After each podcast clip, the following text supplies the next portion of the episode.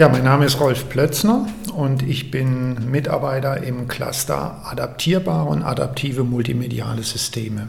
In ein paar Sätzen, mit was beschäftigt sich denn der Cluster? Wir beschäftigen uns mit der Frage, wie multimediales Lernen unterstützt werden kann, in zweierlei Hinsicht. Zum einen dadurch, dass wir den Lernenden Möglichkeiten geben wollen, selbst Anpassungen an der Lernumgebung vorzunehmen, indem sie zum Beispiel entscheiden können, welche Informationen auf welche Art und Weise und wann dargestellt werden. Und auf der anderen Seite dadurch, dass der Computer versucht zu identifizieren, an welchen Stellen Lernschwierigkeiten bestehen, um dann geeignete Lernanregungen oder zusätzliche Informationen zur Verfügung zu stellen.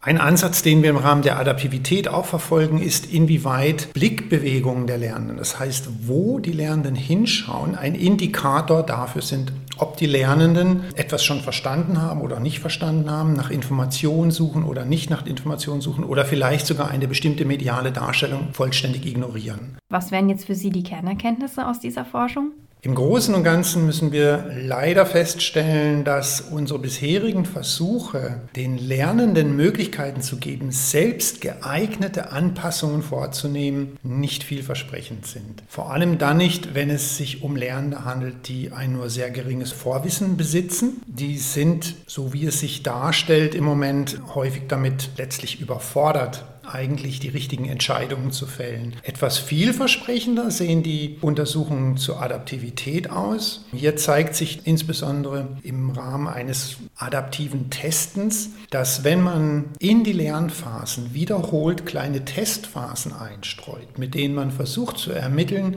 was ein Lernender verstanden hat, was er noch nicht verstanden hat und in Abhängigkeit davon ganz bestimmte Informationen nochmal hervorhebt, dem Lernenden verdeutlicht oder bestimmte Lernanregungen gibt, dass das durchaus zu einem erfolgreicheren Lernen führen kann. Welchen praktischen Nutzen haben die Ergebnisse?